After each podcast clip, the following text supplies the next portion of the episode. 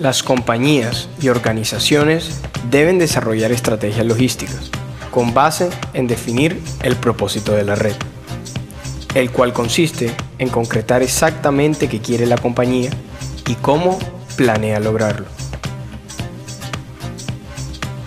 En este episodio del podcast Estrategia de Solución, el ingeniero Javier Vera nos explicará la importancia de esta gran actividad.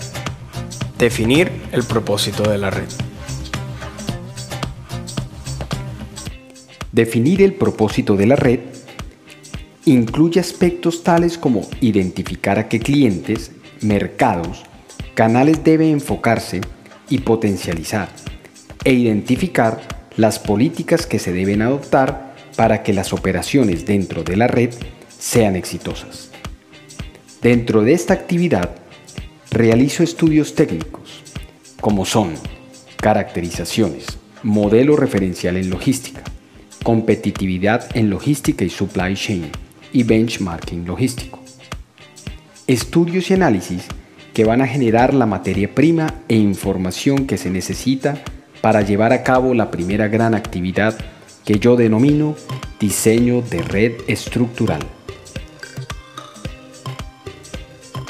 El diseño de red estructural tiene una serie de subactividades y etapas donde se aplica la filosofía del método científico. Observar, idear, probar, analizar y repetir. El levantamiento de la información se debe realizar utilizando la técnica de la entrevista y la observación en campo.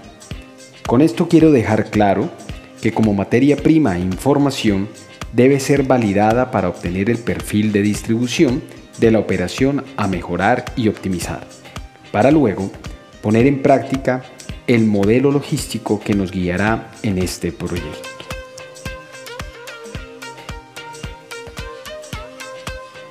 Todo lo anterior tiene como objetivo llegar a un diagnóstico, análisis de la situación actual y obtener el perfil de distribución que nos va a permitir diseñar la red estructural real, ajustada a su necesidad, soportando adecuadamente para las organizaciones el mercado de manera inteligente y rentable, para luego continuar con las siguientes actividades de la metodología y finalmente programar y ejecutar para conseguir una venta incremental.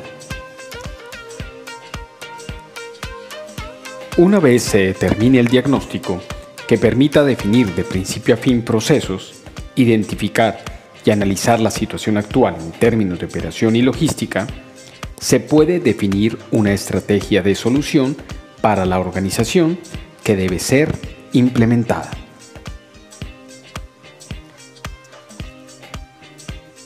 Es importante resaltar que la participación de los miembros de la cadena en cuestión es indispensable pero más importante es entender que toda mejora e implementación debe estar a cargo de personas idóneas, especialistas y equipo de trabajo plenamente identificados con los objetivos empresariales, permitiendo que la labor diaria se siga ejecutando sin interrupciones. El proyecto está dividido en tres grandes fases. Primera, diagnóstico Situación actual. Segunda, plan estratégico en logística. Y tercera, implementación y puesta en marcha de la estrategia bajo un modelo logístico de mejoramiento fundamentado en el enfoque de supply chain management y logística.